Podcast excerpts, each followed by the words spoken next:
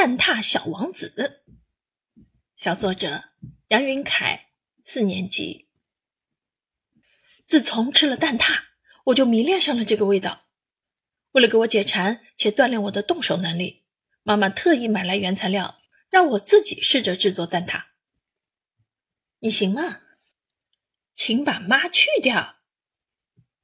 妈妈竟然质疑我的能力，我决定好好做，让她知道。自己儿子不是只会吃不会做的干饭人。蛋挞皮、锡纸杯是现成的，妈妈买了一摞。我要做的就是调制蛋挞液，然后烘烤成型。首先，我从冰箱里取了三个鸡蛋，学着妈妈的样子，在碗沿上敲了敲，咔嚓一声，鸡蛋壳裂开了一道缝。用手轻轻一掰，鸡蛋壳随即裂成两半儿。光滑的蛋黄与凝胶状的蛋清哧溜一声滑进了碗里。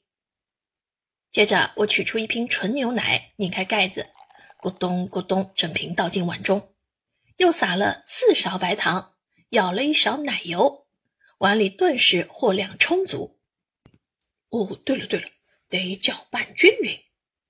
我按顺时针方向搅打起来，直到碗中的蛋挞液变得均匀，舔了一下筷子。嗯，不错嘛，甜度刚刚好。随后进入了关键步骤，我把蛋挞皮放进锡纸杯中，慢慢的压制成型，再倒入适量蛋挞液，放进烤箱，温度调到了二百摄氏度。透过玻璃，我看到蛋挞渐渐发生变化，蛋挞皮慢慢变黄，蛋挞液一点点膨胀起来，一上一下，像在呼吸。烤了十分钟左右，叮的一声，蛋挞熟了。最后我取出蛋挞，蛋挞皮金黄酥脆，蛋挞液像果冻一样有弹性，勾起了我的食欲。我吹了吹，咬上一口，嗯，真好吃，就是这个味儿。我连忙拿了一个请妈妈尝尝，不错啊，超出我的预期。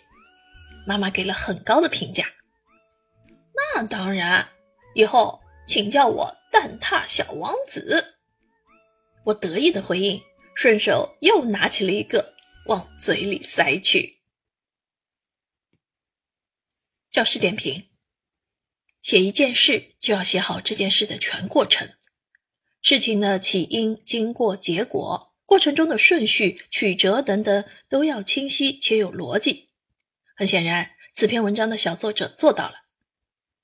制作蛋挞的起因是自己的喜爱，制作蛋挞的过程用首先、接着、随后、最后的顺序详细描写。